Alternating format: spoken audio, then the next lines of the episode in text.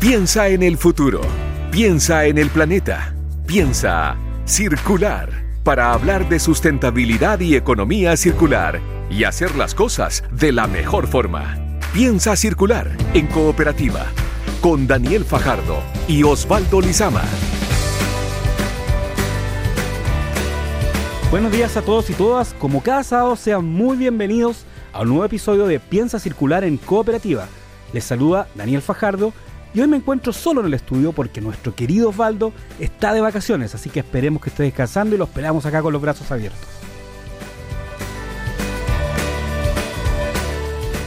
Y en este capítulo de Piensa Circular, te contamos sobre una medida circular que impulsó el gobierno de Irlanda para reducir la basura.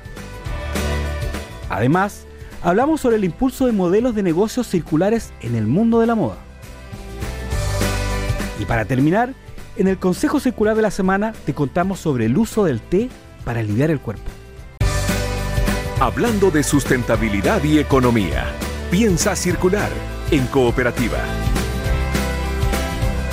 El modelo de negocio circular ha sido impulsado por, tanto por los diversos emprendimientos como por las grandes empresas. La moda, por ejemplo, es una industria que sabe bastante este fenómeno. Es común ver ya estrategias de marketing donde se invita a la gente a reciclar sus prendas, y otro tipo de, modelos de este tipo. Pero la viabilidad financiera es una de las grandes dudas, o sea, si en el fondo la economía circular es rentable para la industria de la moda. Para hablar sobre este tema estamos ya con un conocido por Piensa Circular, el director ejecutivo de Retail y Consumo Masivo de Accenture Chile, don Diego Quilini, quien nos viene a comentar sobre un interesante estudio respecto a la viabilidad financiera de los modelos de negocios circulares en la industria de la moda. ¿Qué tal, Diego? ¿Cómo estás? ¿Qué tal? Muy buenos días. Muy bien, muchas gracias por invitarnos de vuelta. Hace tiempo que no nos veíamos. Sí, bueno. ¿Ah? Aunque el país es otro ahora, tenemos que igual seguir hablando de los temas tecnológicos y de los temas de reciclaje. Por supuesto. Esto incluso puede ayudar a que, a que un poco cambiemos, cambiemos y ayudemos a que, a que cambiemos el país con economía circular. Así es. Diego, cuéntame un poquito esta relación de la, de la, economía circular, de la industria de la moda. ¿De qué se trata a grandes rasgos este estudio eh, y cuáles fueron sus principales hallazgos? Bien, em, eh, hicimos en colaboración con Fashion for Good un estudio donde por primera vez se trata de entender la viabilidad financiera de, de iniciativas circulares en la moda la moda tiene por característica ser lamentablemente una industria contaminante. ¿sí? Es una de las principales en todo lo que tiene que ver con el ciclo de producción y después eh, eliminación de los productos. Y si tenemos en cuenta también que el, el uso de nuevas prendas y de nuevas eh, y de nuevos accesorios ha crecido mucho más aceleradamente en los últimos años, esto es un desafío. Por lo tanto, el estudio hoy analiza de qué manera es rentable para el productor y para los retailers eh, plantearse modelos de negocios en economía circular. Perfecto. Ahora, tú lo dijiste, hay dos eh, capas acá. Uno, el, productor del, de, la ropa o de, o de la moda y el retailer que lo venden. ¿Ambos pueden tener eh, modelos de economía circular? ¿De qué forma, según el estudio? Seguro, y ambos sí, eh, totalmente. Unos relacionados más con hacer foco en la producción y en la calidad de la producción, y para el lado del, producto, y por supuesto reaprovechar materia prima que es eh, recuperada en el ciclo de vida cerrado de, de, las prendas, mm. por el lado del productor y por el lado del retailer. Hay varios modelos, hemos estudiado en el estudio tres de ellos que permiten pensar una nueva forma de hacer, eh, eh, captar financieramente tanto ingresos como captar al cliente. Mm. Estos tres modos tienen que ver en este estudio en particular sobre la renta de ropa, mm. sobre la un modelo de suscripción donde hay una renta pero continua mm. y en lo que tiene que ver con la recompra de, de, ropa o de prendas al final de, del, uso. ¿sí? Em, básicamente, cuando analizamos estas tres y su habilidad, viabilidad económica, nos encontramos con que hay iniciativas, hay muchas iniciativas, incluso aquí en Chile em, hay iniciativas muy interesantes por, eh, planteadas por París, por HM, donde hay recupero, pero si bien estas iniciativas han tenido un, un buen impacto, no son un un modelo económicamente viable a largo plazo. Son pequeñas todavía. Por lo tanto, el estudio busca entender modelos nuevos que generen ingresos del mismo tipo o mayores de lo que es el modelo tradicional de un retailer. Perfecto. En, en ese, no, en ese, simplemente como alguna de las conclusiones, mm, si uno segmenta la, el, el tipo de, prenda que se está ofertando, desde lujo hasta marcas premium, pasando por el eh, mercado medio y hasta el más económico, por supuesto que estos modelos de negocio tienen diferentes impactos. Y podemos charlar también sobre cómo el, estudio muestra que para eh, los tres modelos que te contaba, renta, suscripción y recompra, por supuesto en la parte más de lujo y de premium, tienen mayor impacto y se ven y el estudio ha mostrado que para el público es súper atractivo utilizar estos modelos en esos segmentos. En la parte de lujo es más... Exactamente, la parte de lujo... qué interesante eso, porque claro, uno, uno, uno suele pensar que, ese segmento tiene más dinero para gastar y por lo tanto va a tener más prenda. O sea, hay más conciencia en ese sector también. Hay más conciencia y al mismo tiempo hay acceso a nuevo público a esos, a esos ah, elementos, ¿no? Porque uno pensando hoy en, un, en una prenda de alto nivel para una fiesta, para, para una ocasión especial, eh, o accesorios para esos mismos, esos mismos casos, combinado con la conciencia de la gente de mm, voy a comprar una cosa por una única vez, es lamentablemente es, un desperdicio enorme, ¿no? Entonces, eh, poder combinar estos modelos de negocio con ese tipo de prenda hace que tenga el público que, que ya tenía con nueva conciencia y nuevo público que puede acceder a un precio más económico. Sí, porque uno se pregunta, al final, yo no sé si eso sale en el estudio, pero lo podemos conversar porque es parte del tema, ¿de dónde nace esto? ¿El cuento el huevo o la gallina? ¿O el público el que está pensando en, en en vestirse de una forma más sustentable, en recuperar la ropa, o es la industria la que está haciendo esto también por un tema de, sustentabilidad. ¿Por dónde viene el, tema? La verdad que son, son efectos combinados. Para no, es, es, totalmente un efecto combinado. Por suerte tenemos un público mucho más consciente, ¿sí? Eh, millennials hoy son eh, gran parte del mercado de la, de la moda y van a seguir siéndolo y por suerte tienen una conciencia totalmente diferente de lo que significa el ciclo de vida de, de, los productos que consumen y cómo las empresas son responsables, corresponsables con ellos de ese ciclo de vida. Y las empresas también entienden y, han estudiado que un modelo lineal hoy significa una generación de desperdicios eh, de más del doble de lo que significaba hace 10 años para la misma moda, para la misma, para el mismo año. Entonces, yo creo que es, un fenómeno compartido. Además, hay un tema que no es menor. La industria de la moda eh, en las últimas décadas ha, sido, ha tenido varios ejemplos de problemas de reputación corporativa. De hecho, hace poco vimos como, voy a nombrar marcas como una, una gran empresa de este tipo prácticamente está quebrando, justamente porque no están haciendo las cosas de manera sustentable desde el origen.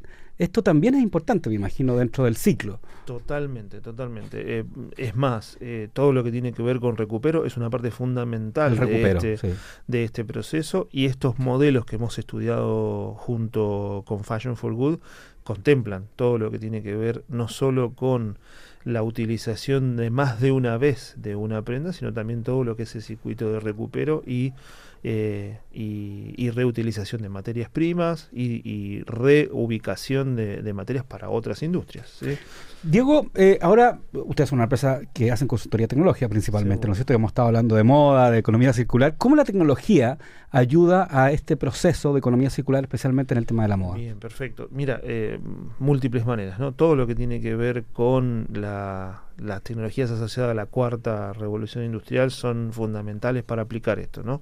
Desde el punto de vista de poder hacer un tracking, una prenda que va a tener un recupero, ya sea por, por un alquiler, porque es una suscripción, o luego de su, de su primera compra va a ser una nueva compra, todo lo que tenga que ver con tracking y conocimiento y búsqueda y seguimiento de esas prendas es fundamental. Por lo tanto, todo lo que es tecnología de seguimiento, súper importante implementarla.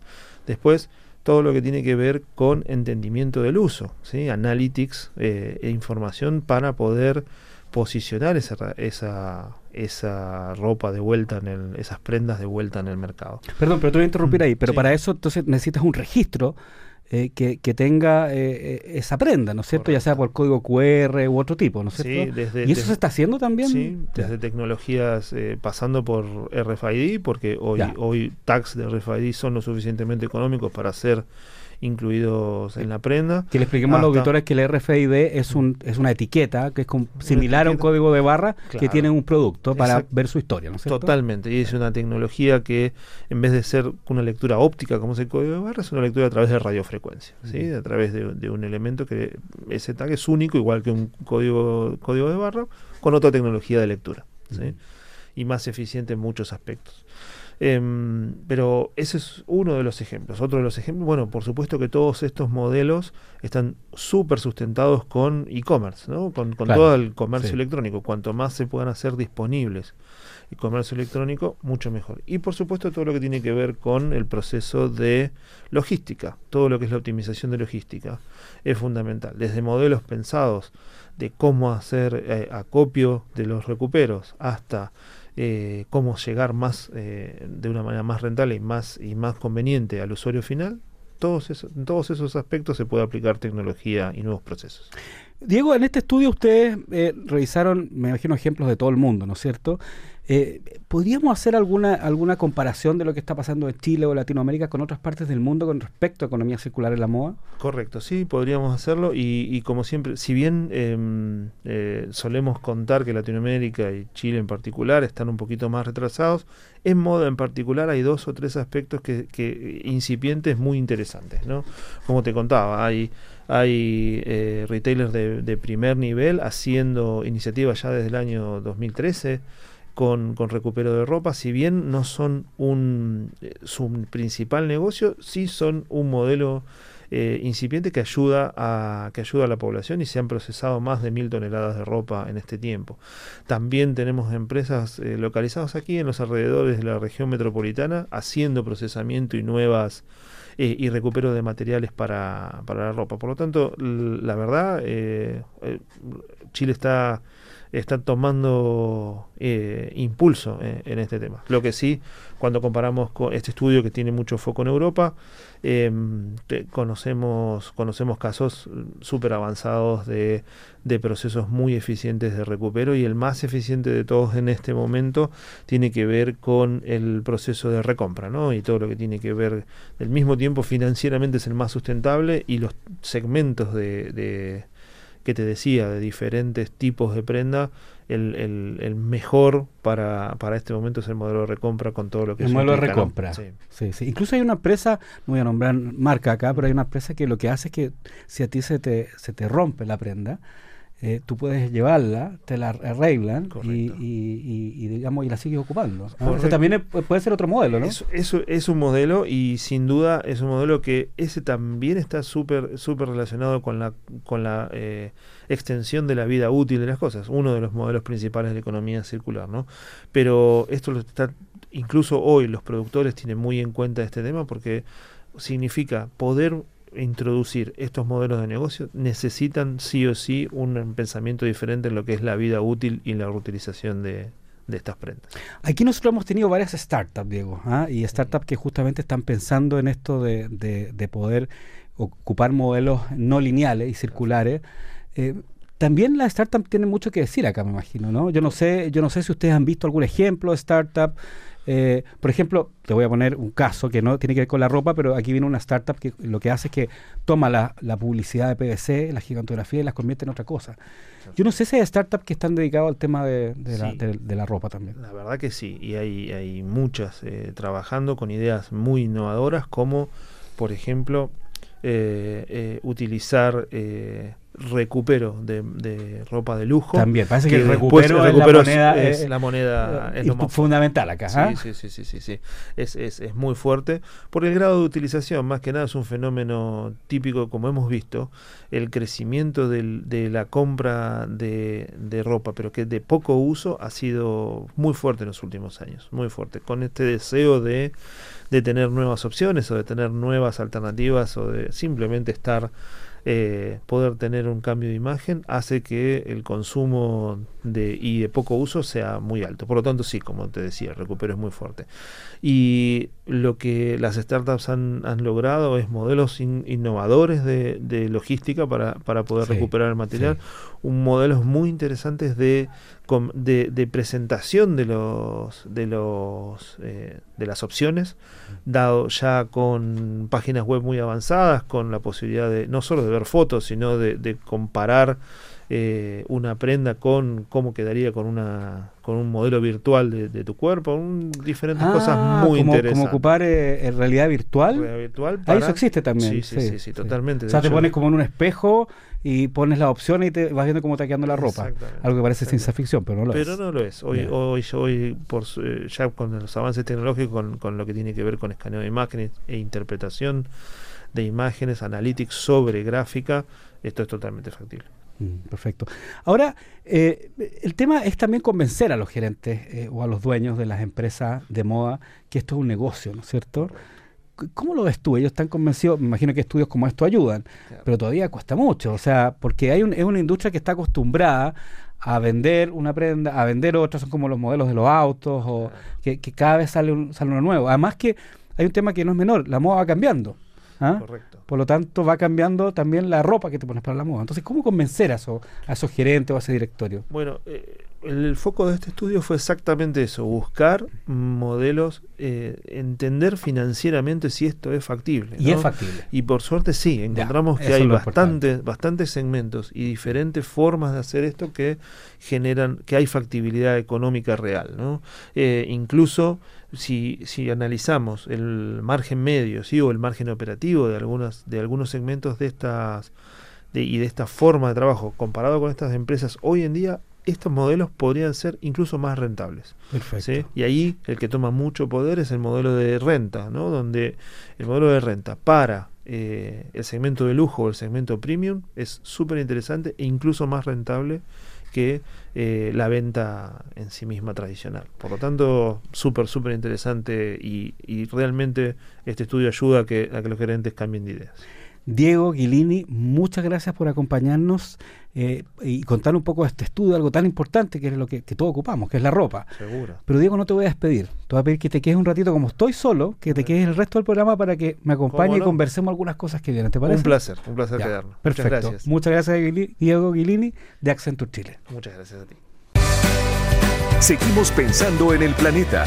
Piensa circular en cooperativa.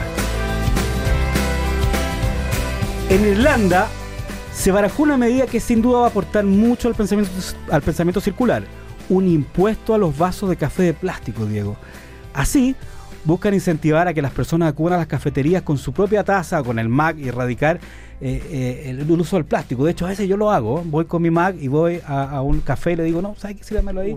hay que empezar las cosas por casa, ¿no es cierto? Bueno, en Chile hay algo similar. Y justamente los detalles de este tema y de esta nueva ley en Irlanda los cuenta el periodista Mariano Reyes en esta nota. ¿Qué más simple que tomarse un café? Seguro más de uno disfruta con placer el poder saborear un café en la mañana o puede ser la cita obligada para entablar alguna conversación. El tema es que los vasos de plástico en los que se sirven el café generan mucha basura. Es bajo este problema que en Irlanda aplicará un impuesto sobre los vasos de café desechables a partir del 2021 todo en un intento por cambiar los hábitos y reducir el impacto ambiental que generan los plásticos de un solo uso. Esta es una más de varias medidas que está tomando este país en pro del medio ambiente en su economía, luego de superar su asignación anual de emisiones de gases de efecto invernadero por tercer año consecutivo en 2018. Pero en Chile no estamos alejados. En la calle San Eugenio, cerca del metro Ñuble, un puesto que vende mote con huesillo, lo sirve en vasos de vidrio para que los clientes puedan disfrutarlo de mejor manera, más calmada en el local. Otros cafés incluso hacen descuentos por llevar tu propia taza. Así que además de cuidar el medio ambiente, puedes ahorrar un par de pesos llevando tu propia taza a los recintos donde tomes café. Datos para hacer de este mundo algo más circular. Consejo Circular. Diego, ¿te gusta el té? Me encanta. A mí también. ¿Qué tipo de té te gusta? Mira, tomo diferentes, dependiendo. Por la mañana un Earl Grey, depende. depende. El Early Grey muy rico. A mí me gusta más en la tarde. A mí Sí. me gusta, yo voy a ser sincero, el té de jazmín.